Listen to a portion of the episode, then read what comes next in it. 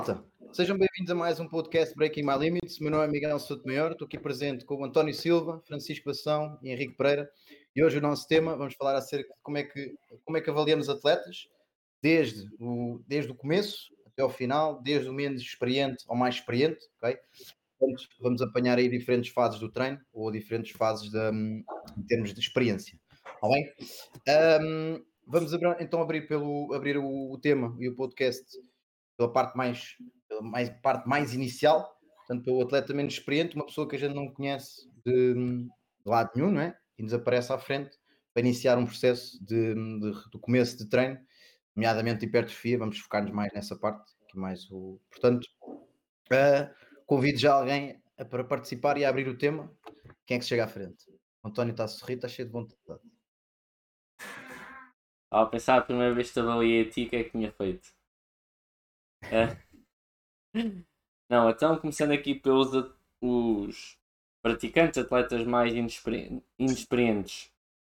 Uh, uma coisa começa por uma questão que é o que é que já fizeram anteriormente, como em qualquer outro, e se já alguma vez trabalharam com halteres ou barras. Eu tenho uma ideia né, que os posso levar a começar.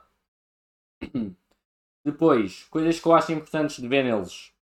Eu gosto que os atletas comecem a ganhar alguma autonomia o mais rápido possível e que sintam à vontade com o material que eu vou usar ou que tenho vindo a usar nos treinos. Então, exercícios com alguma instabilidade. Eu quando digo alguma instabilidade, não é metê-los em cima do bozu a tentar fazer o pino. É, e a tentar fazer lateral raises com agachamento. É, pedir para fazer 5 eh, passos no lunge. Uh, faz um agachamento sem, sem, sem qualquer material. Muitos deles nunca treinaram, começa jogo a ver, especialmente no lunge, algum desequilíbrio. Aí vejo um bocadinho como é que eles estão em termos de coordenação motora também. Se eles derem um alter leve, o que é que eles fazem com ele em diferentes exercícios? Há muita instabilidade, não há. Uh, para eles é muito confuso uh, trabalhar com este material, por exemplo, no bench press ou mesmo às vezes nos lateral raises. Ou seja, tenta avaliar especificamente se tem algum equilíbrio ou não. Se tem facilidade em ter um controle articular e postural em exercícios que exigem mais estabilidade. Uh, e por fim, a minha avaliação de. Faço um bocadinho uma avaliação um bocadinho de níveis de força em termos de. Ok, o que é que eles associam a que é a sua capacidade máxima de produção de força. Se eles meter. Eu normalmente com eles não costumo dizer a carga que vou colocar com a experiência que tenho, começas a ter uma ideia mais ou menos quanto é que é a cara que eles provavelmente vão fazer. Colocas e vês como é que eles reagem. É um bocadinho aí que eu começo a ver como é que eles estão em níveis de força e um bocadinho a noção de esforço que eles têm. Ou seja, se, se vão fazer até perto da falha automaticamente, se fazem ali 6 ou 7 e param logo porque acham que está a doer muito quando começa a arder. E são os pontos que eu começo a tirar. Portanto, estabilidade, controlo postural e indução postural quando faço alguma correção. Os níveis de força muito genéricos, a maior parte deles vai ter uma resposta muito rápida ao treino, se nunca treinou. Um, e o que é que é a noção de esforço para eles? Estão todos com uma cara muito surpreendidos.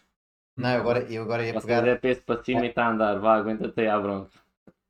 Eu, eu agora ia pegar nessa a noção de esforço, é, é, das, é das coisas mais. Porque lá está, né? Aquela malta que diz que treina na falha e às vezes pessoas, é difícil para nós perceber as zonas de intensidade em que elas estão, que as pessoas estão. Eu acho que isso é das coisas mais importantes de nós percebermos, porque às vezes nem as próprias pessoas que estão a treinar percebem. Yeah. Elas dizem que estão no máximo e ainda têm 10 repetições de reserva ali. Bem, mas, mas é, mas sim, essa a noção do esforço é uma coisa importante um dos pontos aí. Cara, eu quando analiso, vou começar falando de indivíduos não ah, com experiência plena, né? Vamos lá falar da musculação principalmente. Quando eu começo o questionário, a anamnese inicial, a ideia primeiro é entender o engrama motor, né? Qual é o histórico daquela pessoa, a vivência no esporte, né? Se aquilo pode ser transcrito para a realidade da musculação, da hipertrofia, do treino funcional, Vamos dizer, se eu pego alguém que, olha, não fez musculação na vida, mas o cara veio do handebol, veio do voleibol, né? veio de atividades cíclicas que têm uma, mais movimentos dinâmicos, então automaticamente eu tenho uma percepção que essa pessoa tem um engrama motor um pouco mais aprimorado. E alguém que realmente fugiu a vida toda da área esportiva é algo que eu já tenho que ter mais atenção. Então, eu acho que a primeira coisa é medir o histórico desportivo do indivíduo, se aquilo é possível transcrever para a modalidade específica que você vai fazer dentro da sala. Tá? Isso falando de indivíduos iniciantes. Agora, quando eu vou falar de indivíduos treinados, a gente sabe que quanto mais treinado, menos treinável ele é. Automaticamente, o que eu levo em consideração é entender o histórico de volume e de intensidade de treino para mim poder equalizar no momento que eu vou trabalhar com ele. Tanto que é bons estudos hoje na literatura que mostram um viés de erro gigante quando a gente não equaliza volume de treino e intensidade do indivíduo para tentar mensurar capacidade de treino ou potencializar um resultado, né? Uma boa, parte dos, dos, estudos erram, né? E esse é um dos questionamentos. Do, eu não me lembro qual foi o autor agora de cabeça, não lembro se foi o Kruger ou a própria equipe do Brett, onde, onde eles analisaram esse erro de viés de equalização uh, dos treinos, né? As pessoas vão fazer um estudo científico e falam, um grupo vai fazer quatro séries de 12 repetições da cadeira extensora. Só que naquele grupo tem indivíduos que já faziam seis séries de 12 repetições na cadeira extensora, que eram indivíduos treinados, e outros que faziam duas. Então, automaticamente, você vai ver que a resposta fisiológica daquela pessoa, daquele grupo de pessoas, vai ser diferenciado. Você está se baseando em um único padrão, sem levantar a questão do histórico de treino daquela pessoa. Então, você pode estar superestimando ou subestimando a capacidade de treino daquele indivíduo. Tá? Então, acho que isso é um dos critérios fundamentais. Saber definir, é um indivíduo iniciante, entenda qual é o engrama motor base dele, coordenação motora, capacidade motora, né, percepção subjetiva de esforço que ele tem. Quando eu entro em indivíduos treinados, eu quero entender qual é o nível de intensidade e volume que ele já vem treinando, né? Porque um cara, se ele é um treinado, automaticamente movimentos básicos ele já sabe, eu não preciso ficar me preocupando com isso. Acredito eu que se ele é treinado, movimento pleno do, do, do exercício ele tem a consciência. Agora, a minha prioridade é equalizar volume e intensidade para que eu não erre com um estímulo débil ou com um estímulo muito pesado além do que ele está acostumado. Eu vou, primeiro que tudo, vou, vou dizer que concordo plenamente. Acho sempre essa cena bué do que o Henrique está a falar, de quando tu começas um estudo, não sabes o historial da pessoa, vai sempre vai sempre deixar aquilo super disparo, porque nós sabemos que para uns vai ser sempre efeito de novidade e para outros não. Pá, eu por acaso é uma das cenas que eu peço sempre no, no início do acompanhamento é o último bloco de treino que a pessoa fez, para perceber exatamente o que é que ela tem estado a fazer, não só o bloco de treino, também a parte nutricional, mas geralmente o bloco de treino para, para pegarmos agora nessa parte, para perceber exatamente o tipo de volumes com que ela está a trabalhar. Também é muito fácil de perceber se ela está a fazer carradas de volume e se está com dificuldades aqui e ali e está a fazer tipo 30 séries no músculo, também olho para aquilo e consigo dizer: esta pessoa não treina com esforço suficiente. São 30 séries, mas são zero. Ou pessoas que têm programas de treino completamente redundantes. Então tu consegues perceber, ok, esta pessoa se calhar já tem alguma experiência a treinar, mas não a treinar como ela deve querer. E logo a partir daí consegue, consigo perceber mais ou menos. Mas também gosto muito de saber, pá, sempre possível, performances seja, pergunto para alguns movimentos básicos, tipo, quantas, quanta carga é que utilizas mais ou menos para 10 reps no agachamento ou num supino? E tentar perceber logo dali o standard dela. Ok, já faz ali uma carga considerável, tipo, um gajo de 70 quilos que já me faça o peso dele para 10 reps no supino, já é pelo menos ali um gajo com 2, 3 aninhos de experiência. Muito mais do que isso, já começa a ver ali um gajo mais, com uma, muito mais experiência de treino um gajo que me diga ao início, eu não sei o que é supino, ali temos que temos ali coisas, coisas graves para tratar. Um, e depois a partir dali, eu geralmente eu não gosto de começar o primeiro bloco com, com contagem de repetições em reserva. O que eu peço é que ela na primeira semana termine cada série ao ponto de, de os braços já estarem praticamente a tremer e depois eu dali para a frente obrigo sempre a fazer mais uma, mais uma, mais uma, mais uma, mais uma, até o ponto em que ela vai chegar à falha. E eu aí sim vou-lhe dizer: Ok, estás a ver o teu vídeo que tu fizeste, estás a ver que tu não conseguiste fazer mais uma, isto é a falha. Agora na próxima semana eu quero menos 3 ou menos 4 repetições do que isso. E ela já vai saber mais ou menos ali. Um, mas diria que a nível do treino, a primeira coisa que eu, que eu tento, digamos, avaliar é perceber o nível de treino em que ela está, o que é que ela tem estado a fazer, como é que estão os lifts dela para perceber o nível de treino e também depois durante a reunião consigo ver tipo, ok, costumas trabalhar com repetições em reserva, não costumas, treinas sempre à falha, pensas que treinas sempre à falha ou não, assim desse género. E depois gosto sempre de avaliar, para começar, peso e hum, fotografias e medições perímetros. Basicamente perímetros do braço, do ombro, dos ombros, do peito, abdominal, glúteos, coxa e gêmeos. E dedo grande do, do pé. Fundamental, fundamental. Causa essa do dedo grande do pé, nunca. Agora, pá, amanhã vou usar isso. Por causa dessa... Preditor de testosterona. Quando tiver não se a próxima vez, tens de ser assim, ó, descalço só, só para eu ver o seu pé, só favor. Leva de um esquadro. Vou usar os ganchos da barra, estás a ver? se, fica, se, se não couber o dedo, tens um grande potencial genético para crescer. Algumas pessoas iam acreditar. Este é um indicador de hipertrofia máxima. Yeah. É um Arnold em dois meses. Um PT, tal, está feito. Evidente. É, epá, agora, assim da minha lógica, é, não pegando nas vossas, também uso muito é, toda, todos esses pontos. Pegando aqui num, pá, normalmente, se for presencialmente, passo sempre com a pessoa pela sala. Se for iniciante, pá, vou pegar nos pilares do movimento e perceber se a pessoa sabe o que é que é um agachamento, sabe o que é que é um supino, sabe o que é que é uma remada, sabe o que é que é um peso morto, ou seja, mesmo os pilares da musculação. Um, mas avalio muito primeiro também, faço uma avaliação postural, ok? Porque hum, uma pessoa que nunca fez uma remada baixa, uma remada baixa não é simplesmente uma pessoa baixar-se e puxar a barra em direção à barriga, ou seja, tem que haver um controle um, todo a nível central, tem que haver mobilidade a nível posterior para conseguir encaixar a posição, tem que haver a extensão da coluna, portanto avalio muito essas partes, avalio muito amplitudes, ou seja, o que é que a pessoa, onde é que o braço consegue ir naturalmente, onde é que não consegue ir, para, para evitar certos determinados exercícios que nos vão pôr em posições que não é, não somos nós que vamos para lá, mas é a carga que nos leva para lá. Posso dar um exemplo, por exemplo, vê-se muito no ginásio um tríceps acima da cabeça que exige uma flexão do braço uh, gigante e há pessoas que se calhar nem, nem conseguem chegar aos 180 graus de flexão, por exemplo. Estas pequenas coisas. Avalio muito em atletas iniciantes. Atletas mais avançados, um, pá, normalmente a gente pergunta às pessoas, então e essa questão toda, a tua experiência de treino, pá, treino há 10 anos. Já me aconteceu pessoas de serem misto e eu ir para a sala e o agachamento ser terrível. Portanto, eu nunca, nunca, nunca, ou seja, eu nunca acredito na pessoa verdadeiramente. Eu prefiro passar mesmo os exercícios com ela uh, para perceber realmente se ela sabe o que é, que é um agachamento e sabe agachar, do que ela diz: Não, não, eu faço ginásio há 20 anos. Depois uh, corre mal. Ok, portanto, parte muito por aí.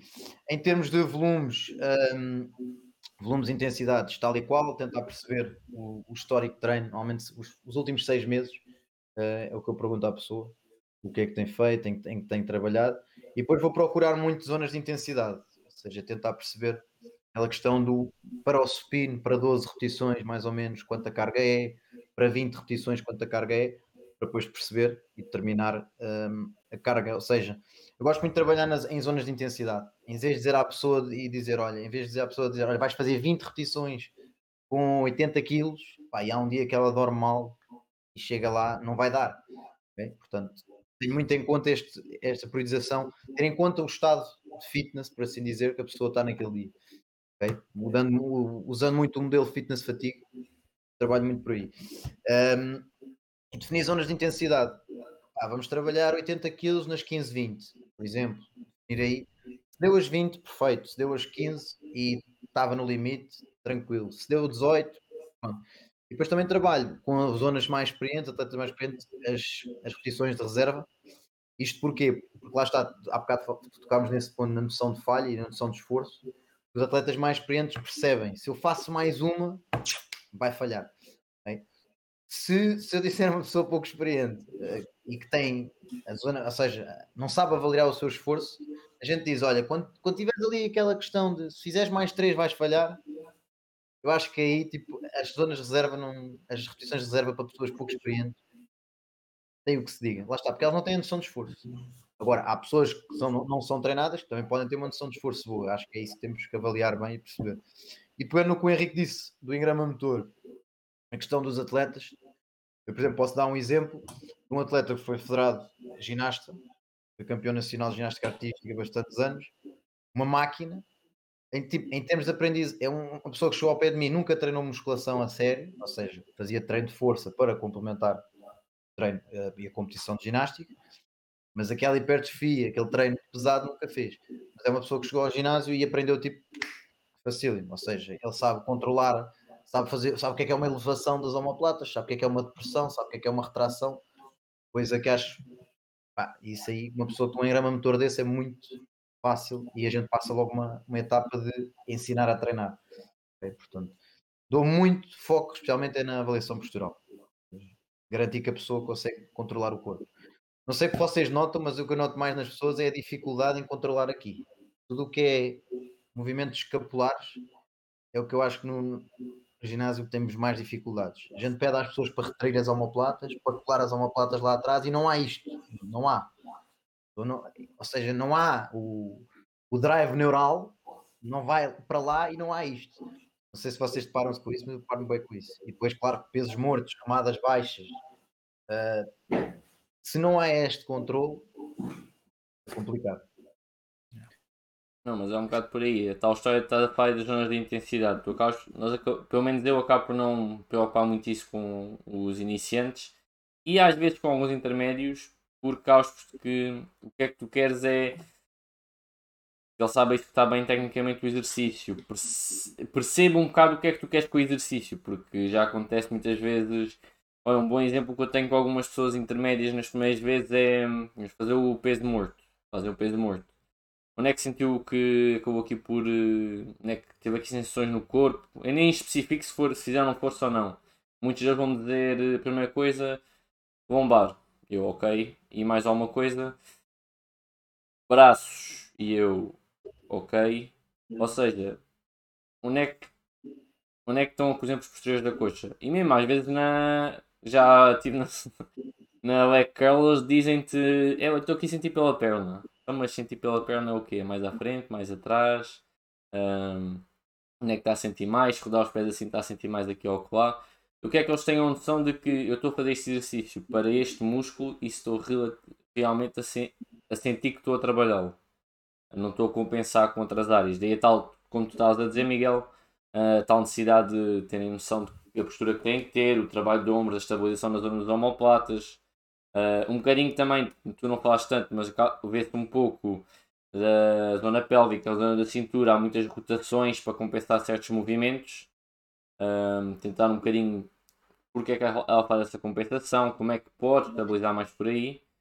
Normalmente, realmente, as zonas de intensidade eu acabo por entrar muito já com atletas intermédios, já para avançados e avançados porque provavelmente todos nós já tivemos essa situação de uma pessoa chegar lá, faz ginásio há 5, 6, 7 anos, estagnou ao fim de X tempo e ok, então quando é que foi o último bloco de treino consistente que fez? Se ele até fizer blo uns blocos consistentes, o que, o que acontece mais, e eu aí realmente exploro um bocadinho mais, é então como é que era a ordem, a ordem ou seleção de exercícios que fazia?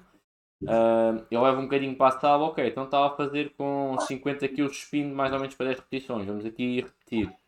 Muitas das vezes o que tu vês é a primeira repetição veio e a última foram iguais. Uh, portanto, a noção dele de esforço tal é, é pouca. Portanto, vamos trabalhar aqui um bocadinho neste sentido. E muitas vezes é a ordem dos exercícios. Muitos deles acabam por então, o que é que costuma fazer? Eu faço três vezes por semana full body. Aí, tens um agachamento, depois pelo meio tens um spin, já foste para o tríceps, já voltaste para um peso morto. E a organização é, é o que, é o que tiver livre. O que tiver livre. Uh, pronto, é um bocadinho por aí que eu, a parte dos avançados, avançados uh, eu acabo por explorar um bocadinho. A não ser que seja realmente uma pessoa dentro do treino que quer otimizar. Normalmente às vezes é mais a periodização e a tal sensação de fazer uma subcarga mais. Uh, o carro vá mais bem feito em termos de ok, bateu aqui a carga, subiu todas as semanas ou repetições ou carga, aqueles avançados que vamos dizer que ainda estão no nível intermédio, acaba por ser isso. Zona de esforço, seleção de exercícios, como é que podemos aqui otimizar um bocadinho mais do treino, e é por aí que eu acabo por explorar um bocadinho uh, essas, pronto, esses atletas. Cara, eu concordo plenamente na estratégia que vocês usam. Uh, eu sou um adepto do treino à falha para identificar o padrão de movimento das pessoas. Principalmente quando eu faço assessoria e acompanhamento à distância, eu uso a estratégia de avaliação de progressão e desenvolvimento do meu aluno através da falha. Ou seja, se ele tem quatro séries, eu normalmente peço para eles filmarem a quarta série, porque é ali onde eu vou pegar os erros e é ali onde a merda toda acontece, né? Então eu sempre falo, cara, filme a última série. Por quê? O cansaço físico, a perda de qualidade do movimento já está começando a se instaurar. E ali ele começa a usar mecanismos de compensação e ali realmente é onde a minha mão tem que atuar e eu consigo fazer correções. Se ele filma todos os exercícios da primeira, onde não há fadiga instaurada, ele vai fazer perfeitamente, né? vai se manter a qualidade de movimento. Não, vai ter descompensação de movimento. Então, eu sempre peço, quando eu faço avaliações, e principalmente nas fases de ajuste de protocolos novos de treino, eu falo, filmem todas as últimas séries e me envie.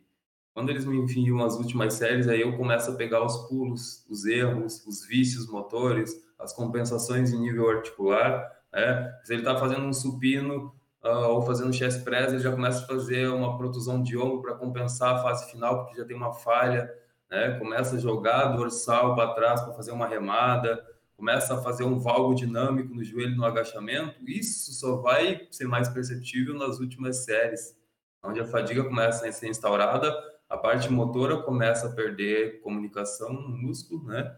E ali eu consigo melhorar a questão do atendimento com o meu cliente e consigo corrigir realmente onde é necessário. Eu acho também essa parte do, da assessoria, avaliação do acompanhamento online, tem que ter esse, esse feeling, saber, poxa, em que momento que eu quero realmente fazer a avaliação, aí como eu vou fazer a avaliação, que critério que eu vou tirar. Eu acho que a maior a vantagem que você tem é tirar realmente a avaliação em cima dos momentos de maior exaustão física. Ali você consegue tirar os erros e os vícios que realmente teu, o aluno vai ter e nem ele percebe durante o treino. Que é algo que eu consigo nitidamente ver no, presencial, mas online, se você disser, para ele falar para o seu, seu cliente, seu aluno, filmar, ele vai sempre filmar a melhor série que ele faz. Ele não vai querer mostrar para você quando ele está fazendo cagada. Ele não vai querer filmar fazendo estífica uma curvatura fisiológica da lombar que parece um balão. É, ele vai querer vou filmar bonitinho e vou mandar para o meu coach, o meu professor, o meu mestre, porque ele vai ver que eu estou cinco estrelas. A última que ele está fazendo igual o Corcunda de Notre Dame, ele não vai mandar. Né? Então é aí que eu pego a, a, malandragem deles. Normalmente eu tento, olha, filme a última. Mas eu não falo, eu nunca falo, olha, eu quero que você filme a última porque eu quero ver porque você vai estar cansado. Não, eu quero que você filme a última, não filme as primeiras. E eles inconscientemente vão fazer e vão, não vão saber que é ali que eu estou pegando as cagadas deles. É. Se tu disseres que é para ver se está cansado, ele baixa a carga no último. É. é. Tem, tem, tem, tem, tem que ser sagaz, porque eles vão tentar enrolar. Né? A gente tem que usar da nossa malandragem contra a malandragem deles. Até porque eu acho que quando tu pedes para a pessoa filmar uma série, ela só por saber que está a ser filmada já se esforça mais. Então, nesses momentos em que tu já estás mais cansado e está mais propício para, para dar merda, acabas sempre por saber: fogo, eu vou enviar isto ao meu treinador, ele vai ver isto. Pá. E, e de certa forma estás a obrigar também a que ela eleve a fasquia nessa última série, portanto eu também sou apologista, peço sempre a última série do, de cada exercício e faço sempre questão, pá, no início de primeira semana quero ver todos e depois na última semana quero ver todos também, o, a, a, última série de cada exercício. Porque lá está, acho que, é, acho que é isso que é fundamental, tu tens que ter noção como é que ela se desempenha quando está sob fadiga e pessoalmente eu faço mesmo questão de eles trabalharem sempre à falha na última semana de cada bloco, quero mesmo ver que aquela falha foi falha mesmo, senão Pai, já tive casos onde eu tive que dizer, ok, não estás a trabalhar duro o suficiente, então para a semana vais ter só uma série de cada exercício. Se essa série não for boa, eu não te vou aumentar. Cara, isso, isso é uma desgraça. Eu vou falar porque aconteceu até comigo agora semana passada, onde eu fui fazer assessoria num rapaz. Eu vi a anamnese do treino dele, vi a questão de volume de treino e equalizei, né? Ele fazia em média de 28 a 32 séries por grupo muscular. Eu protocolei o treino dele, baseado nessa janela que ele já trabalhava e enviei. Aí ele me mandou mensagem: Olha, eu vi, eu não sei se já terminou, mas eu não quero ser chato, mas eu tô achando o treino muito fraco.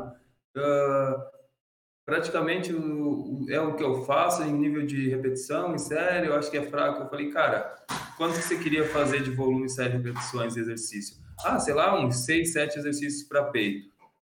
Eu falei para ele, cara, com dois exercícios para peito eu faço você não levantar mais os braços por dois dias.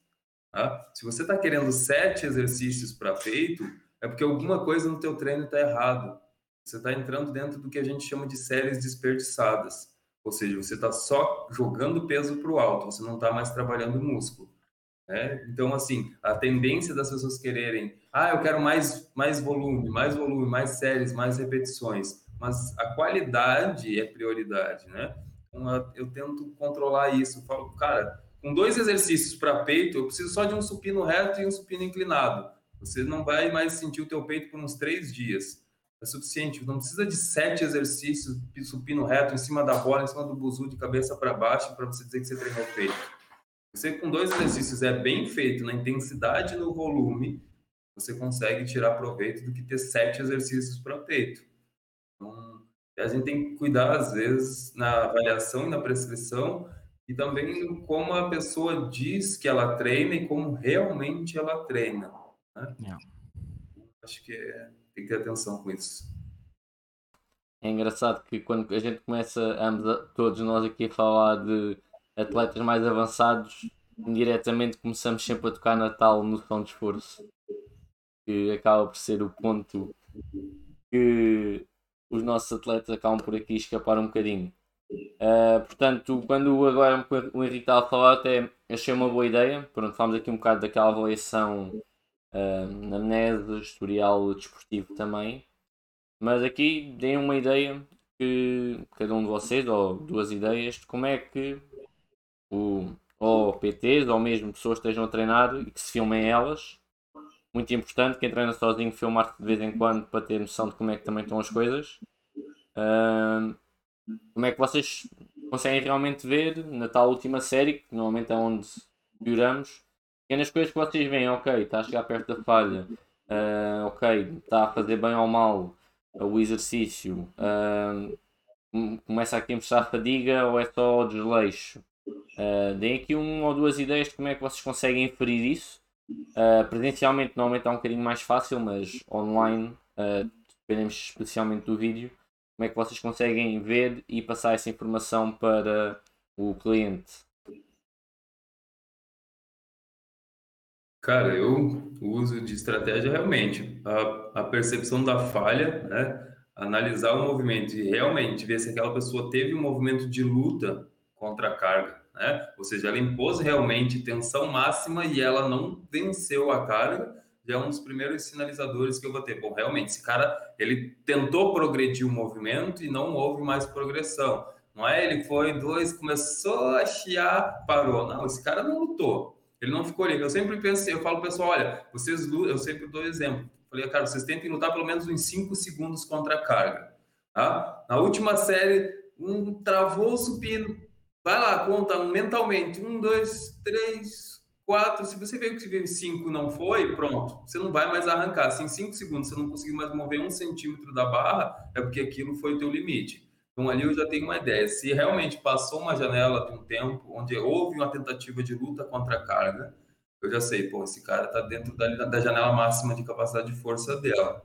Tá? E depois a questão que eu gosto de ver é desvios de compensação articular, né? Começa a fazer protusão de ombro, começa a oscilar o tronco. Esses tipos de movimentos também, para mim, são sinalizadores de que esse cara já, já vai começar a fazer merda ou já está fazendo merda faz algum tempo.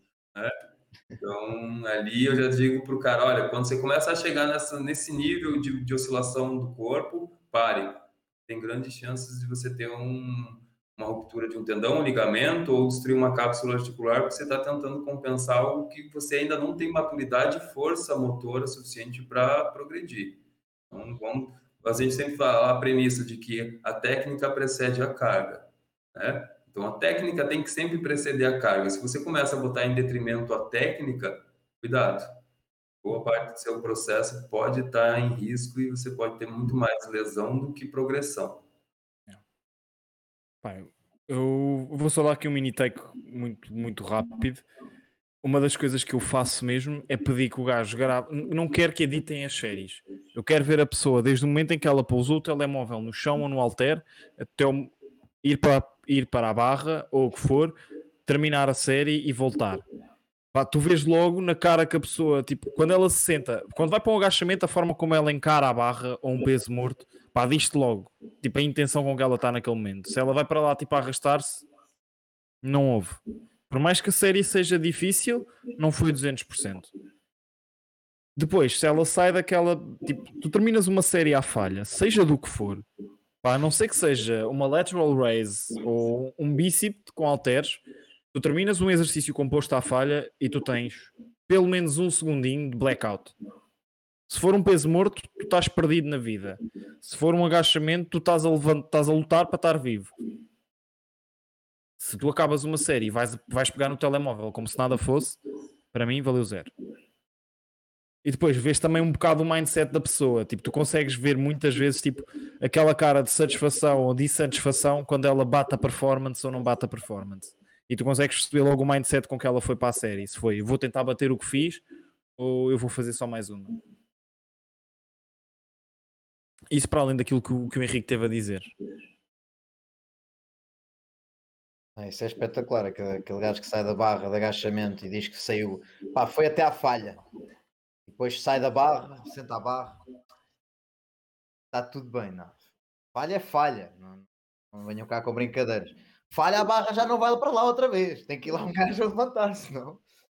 Mas é isso, tem que ter ali um segundo, um segundo ou cinco ou dez, blackout. Se for o Fábio, ainda vai parar ao sofá do Office. Sim, ah, epá, não está cá hoje. Ele não está cá, ele não está cá, mas foi mesmo só para, para quando ele vir o podcast vir que não nos esquecemos. Ele não está cá, foi porque ele teve a treinar a perna há bocado. Então, de manhã. Foi para Santa Maria. Não, mas é, meu, pá, se um gajo for fazer um, um terra numa barra, uma barra hexagonal, for fazer duas, três RM e à quarta a barra sai do chão, mas já não sobe, quando a barra assentar no chão, pelo menos vais ter, ter ali uma quebra daquelas tipo a sair do luxo, pá, sardinho, né? Tem que ser. Portanto, senão não é. Lá está, vamos parar outra vez à noção de falha, né? Portanto, e a noção de esforço quem não tem isso não consegue treinar. Epá, isso não dá.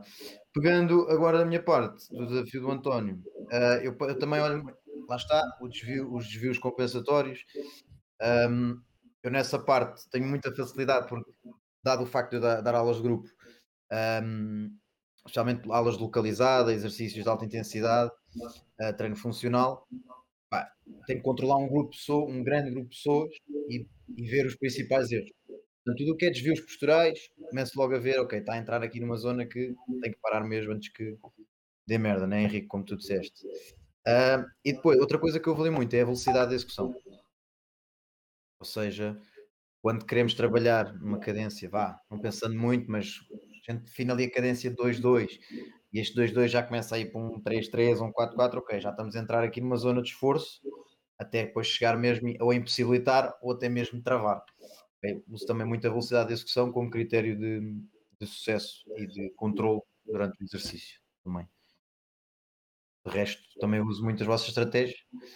Um, o vídeo, nunca tinha pensado isso, o vídeo na última série, mas faz todo sentido. E essa questão, pá, tal, hoje a ação estava muito forte, já deu a, ideia do dedo grande, portanto, e agora deu outra ideia do. E ainda falta do outro dedo, mas essa vamos deixar segredo. do, já estou, amanhã já está a malta toda a entalar os dedos nas portas e o cara pode dedo crescer. Não, mas uh, a questão da o filmar mesmo do início até ao fim da série, ou seja, não é cortar uh, o fi, isso é, faz sentido. Lá está, uma coisa é nós estarmos no ginásio com eles e vemos como é que eles saem da barra, né? Outra coisa é só ver o take, tirar a barra e no final pôr a barra e ver a reação. Isso faz todo o sentido. Sim, saca. Fazes aquele peso morto. Nem precisa de ser até à falha, podes deixar uma ou duas e não te sentares logo a seguir, nem sei para que é que foi o exercício. Não te sentares logo ao lado da barra, se ainda deste três passos, não foi até à falha. Aquela malta que faz o peso morto até à falha e assenta a barra no chão e vai logo arrumar os discos. Epá, não. Yeah, é maravilhoso. Epá, acabam, desencaixam os ganchos. Vai, vou arrumar os discos agora. Ganda série. Não. Mas por acaso gostei da parte que o Francisco disse, eu nunca tinha pensado por acaso, eh, apesar de já ter visto, de ver como é que ele reage à performance que acabou de ter. Ver, eh, por acaso nunca pensei, nunca, às vezes vejo tipo eles saem da barra e fazendo aquele do tipo, yes, consegui, bati, fiz, consegui superar-me, ou Yeah. do tipo, pronto, colocou a barra, está feito, ah, cumpri com o que me mandavam fazer, está pago. Eu noto, eu noto mesmo isso comigo, tipo, nas alturas em que estou mais motivado, tipo, é isso, parece que encaras cada set como, pá, foda-se, custo o custar, eu vou fazer melhor do que ontem. Mas Sim, e vamos estamos aqui a de falar de dar daquele ficares contente, tal como frustração. Também acontece a toda a gente, tu É. deste tudo, não bateste tudo como querias e só te apetece a dar um pontapé na barra e bazar do ginásio. Ah, é uma maneira também do dedo ficar maior, como o Miguel está aqui a dizer, portanto podem tentar. Se há alguma coisa melhor do treino. Mas também é assim, também tens de ter uma coisa em conta. Imagina que o gajo vai fazer uma série até à falha do spin. Ele acaba a série. Tá, não esperes que ele levante os braços a festejar, né? Se ele levantar os braços a festejar, alguma coisa está mal também. Pelo menos não ficou maneta. Exato. Mas sim, aquela cena, aquela, aquela sensação de sucesso Yeah. 10 segundos depois da série. Ah, isso também é... Depois lá está, isso depois é a paixão pelo treino, não é? Isso também vai depender muito. Trabalhar com uma pessoa assim é muito mais simples, mais fácil. Às vezes nós festejamos mais as séries do que eles, não é? Yeah. Bem feliz, fizeste mais 2 kg do que a semana passada, ok. Eles, ah, Ah. não é? Para nós 2 kg, não é por acaso que os, os discos 2 kg e meio e os de um 25 existem no ginásio, né? A malta pensa Yeah. que, ah, um disco 2,5. Ah, chega a uma fase do treino que aumentar 2 kg é muito bom. Agora, pronto. Tu querem tocar agora no quê? Na parte. Já abordámos a parte nutricional. Já? Não, não. Na parte inicial. Só muito rapidamente. Então, rapidamente. Eu acho que disso dá para deixar eu fazer um podcast só sobre a parte nutricional, porque se nós começarmos Ah, então- a falar agora, nós paramos só Então amanhã. Já, Só vamos apanhar a parte do treino, vamos apanhar só a parte do treino, para, eles também, para o pessoal que está a ver do outro lado não, não ficar muito maçado. Isto é Claro. já a pensar quem vai passar as pontes, a 25 de Abril ou a ponte da Rábida, vai ficar preso nestas pontes. Portanto, tem qualquer ceninha para ouvir. Quem não for de Lisboa ou do Porto, arranjem outro sítio para o trânsito. Ou então quando tiverem a fazer passadeira, também é fixe. Hum, Então querem falar? Nós falamos com- quando começa. hum, então e como é que nós como é que vocês gerem os, essa avaliação da performance no treino, da progressão, necessidade de mudar as coisas ou não? Tipo, entre planos de treino ou entre blocos de treino? pronto, passando aqui se calhar já a parte da avaliação, já quando já conheces melhor a pessoa. Sim, Ah. imagina, ela esteve a treinar contigo o primeiro mês. Ok, tu fizeste aquela análise inicial, tiveste entretanto durante o plano de treino a ver as séries à falha, ah, a ver se realmente ele treinava duro ou não, se a execução estava top. Chegas ao final do treino, do, do plano de treino, daquelas X semanas que determinaste, e o que é que tu vais avaliar agora e como é que tu reages a isso? Olha, uma coisa que eu gosto de fazer, eh, pronto, a- além de, da parte de exercícios novos que a pessoa nunca fez, pronto, aí volto a massacrar um bocadinho com mais vídeos cá de seguida durante a semana. Eh, por exemplo, o overhead, o overhead tricep extension é um exercício que por acaso há muita gente que não, que não faz, pode conhecer, mas nunca fez. Acho interessante ver como é que eles se adaptam a outra variação do exercício. Uh, o que eu gosto muito de fazer é descobrir um bocadinho a autonomia que ele ganhou. A realidade é que eu avalio muito a autonomia e a noção de esforço quando já os conheço há mais tempo, quando faço uma transição entre blocos, que é ok, vamos aqui, tu começaste com 40 kg no início do bloco passado, vamos começar aqui com. Eu normalmente sei, tenho ideia de que é com quanto é que ele vai fazer. uh, se meter ali um peso bom. Eu sei, vamos dizer que eu sei que ele 45 consegue fazê-las ah, bem. ok, autonomia noção de esforço, eu ponho 42,5. O que é que ele me vai dizer? Vai dizer consigo fazer mais? Uh, ele automaticamente vai fazer a primeira série e dizer não, eu sei que consigo fazer mais e vai alterar isso. Uh, eu valorizo mesmo muito a capacidade do cliente ir ficando cada vez mais autónomo e tendo a noção de onde é que consegue ir. Então faço esse pequeno jogo, simplesmente dou-lhe uma carga ligeiramente abaixo do que 99% de certeza que ele consegue fazer mais uh, para ver como é que ele vai reagir e uh, pronto, procuro sempre uh, logo no treino a seguir, se for semelhante, vamos imaginar um bro split, um, duas vezes uh, membros superiores, duas inferiores. No segundo já, ok, aí ele realmente também ter nem que seja mais um, mais dois, mais três quilos na primeira semana deste bloco em relação à primeira do bloco anterior, ou está a fazer mais repetições, ou se eu lhe der de subir de 3 para 4 séries este exercício composto. Uh, eu gosto de saber a sensação, o que é que ele sentiu. Uh, ficou. Eles muitas vezes dizem ficaram com mais dores musculares, como é que foi o pump, sentiu-se mais cansados ou não, uh, sentiram que a técnica piorou da terceira para a quarta série. Eu avalio muito por aí, ou seja, a parte mais de subcarga, como é que eles reagiram uh, a voltarmos a aumentar aqui um bocadinho o peso depois de um bloco de load se melhoraram ou não em relação ao bloco passado. E a autonomia deles. Uh, já têm alguma autonomia e noção de quanto é que é o esforço deles? Ou continuam à base de é o que ele mandar, é o que eu faço e está feito, não vou chatear mais.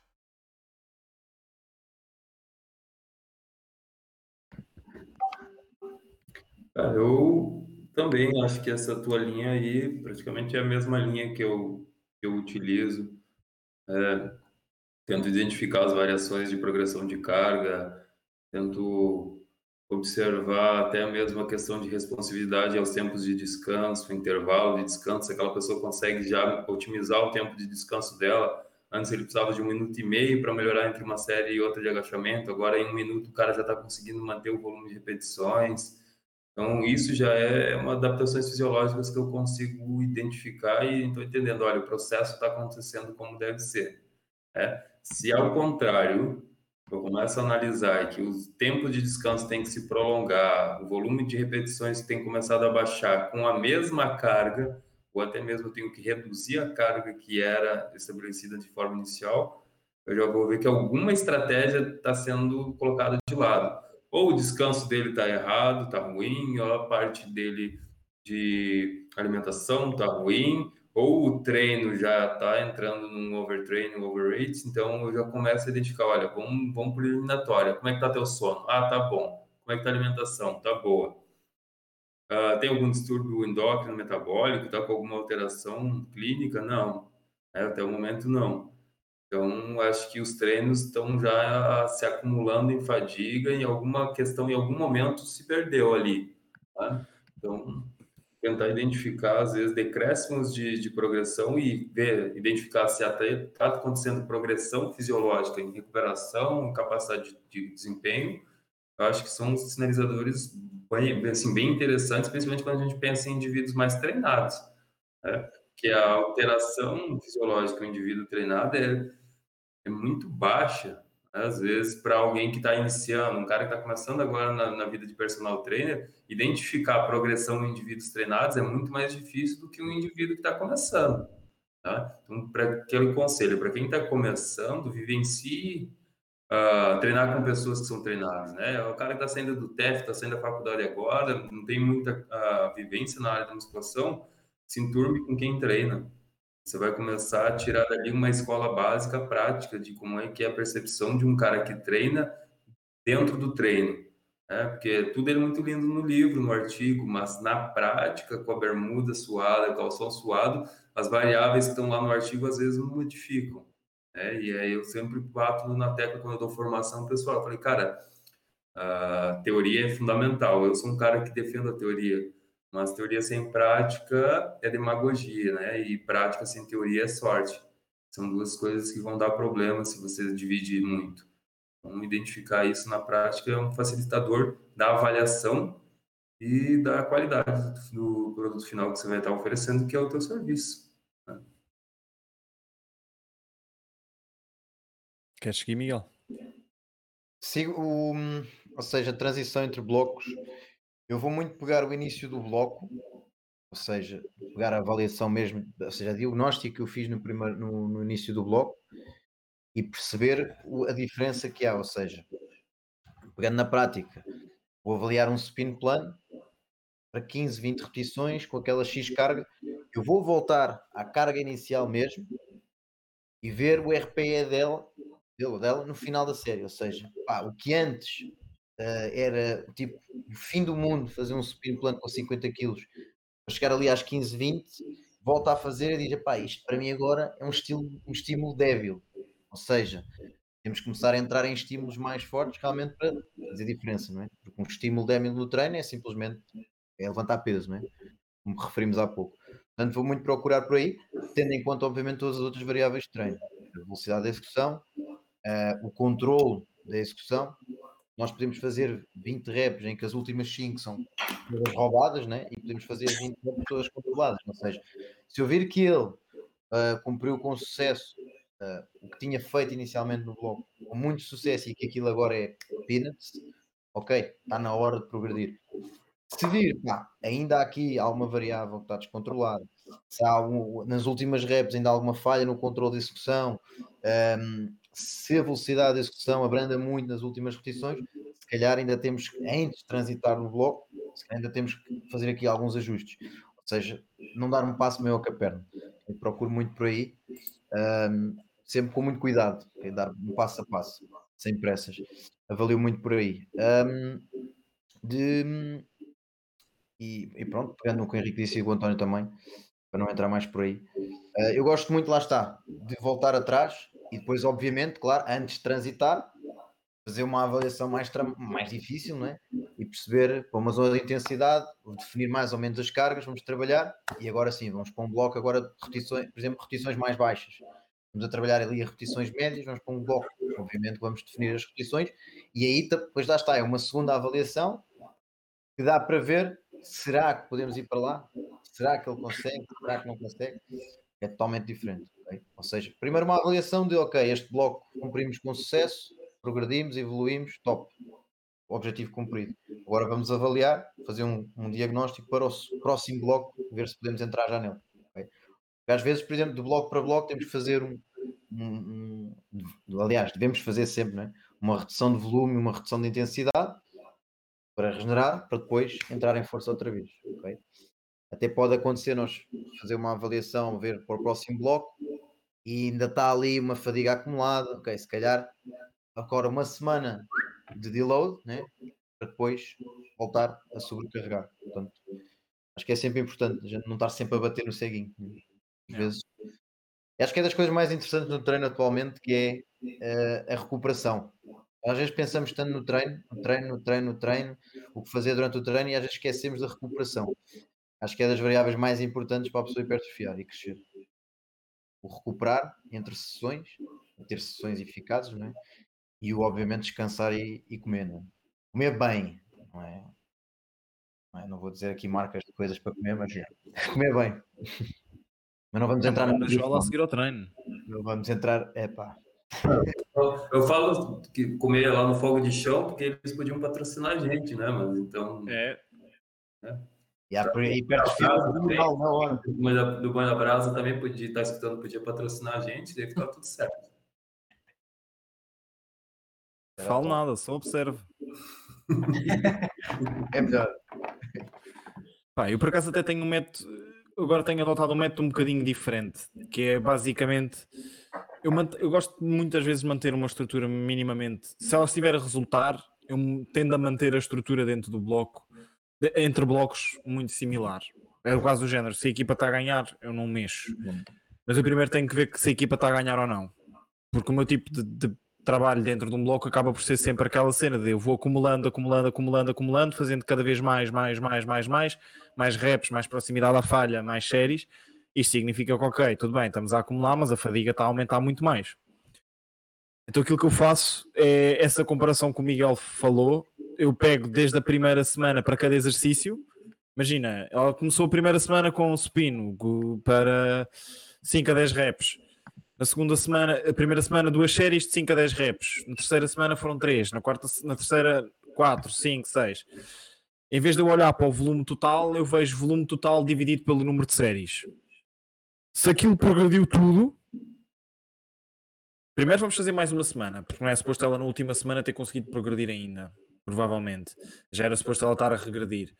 Um, mas que era um sinal que eu queria um overreaching ali máximo, porque geralmente quero, para depois a pôr a descansar.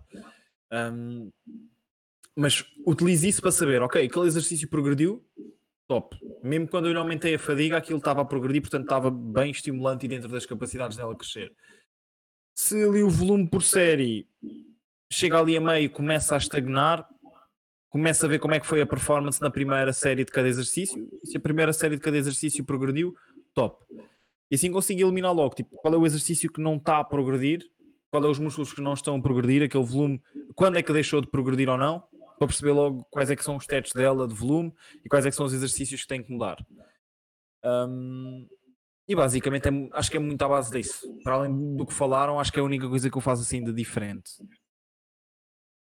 Mas também é sempre um bocado subjetiva, porque chegas a um ponto onde yeah, tu aumentaste bem o número de séries que aquilo já está a gerar tanta fadiga que já não é bem observável. Ou tu aumentaste a carga a meio do bloco e o volume total fica mais baixo, mas na verdade foi mais estimulante.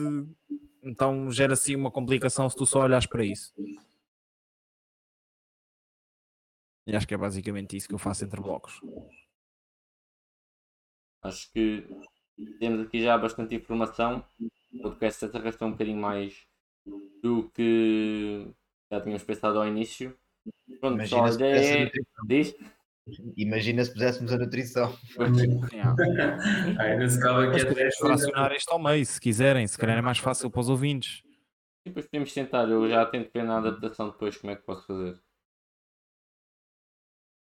Pronto pessoal, tem aqui já várias dicas de como é que podem avaliar aqui os vossos clientes ou avaliar-se aqui também um bocadinho a vocês mesmos. Estamos sempre abertos a, a extras que nós possamos ter esquecido aqui, alguma questão extra. Obviamente, nós não tocámos aqui em patologias específicas, demos um overview do que é que vocês vão ter sempre que fazer ou deverão fazer, independentemente de escolher um método que se adapte melhor a vocês ou não e também à pessoa com que vocês a trabalhar. Uh, não se esqueçam de subscrever ao canal. Nós vamos continuar aqui a lançar os podcasts com todo o conteúdo que temos para vos oferecer uh, um bocadinho da nossa experiência e o que nós lemos. E ficamos sempre abertos, não só que nos coloquem questões e coisas que gostavam que nós respondêssemos, mas obviamente que se tiverem um desafio, alguma contrariedade ao que, nós, ao que nós estamos a dizer, força, é assim que nós vamos lá chegar e aprender, portanto estejam à vontade, nós estamos abertos a todo esse tipo de coisas. Não se esqueçam subscrever ao canal, seguir-nos no Instagram e mais uma vez muito obrigado aqui aos outros três palestrantes que estiveram aqui comigo, aqui ao Miguel Pérez Choto Maior, ao Henrique e ao Bação. Estou sempre a levar. E vemos no próximo episódio, pessoal. Treinem bem. Não se esqueçam partir o dedo grande do pé. Dedo grande do pé é bem anabólico. Minha já. Vou já.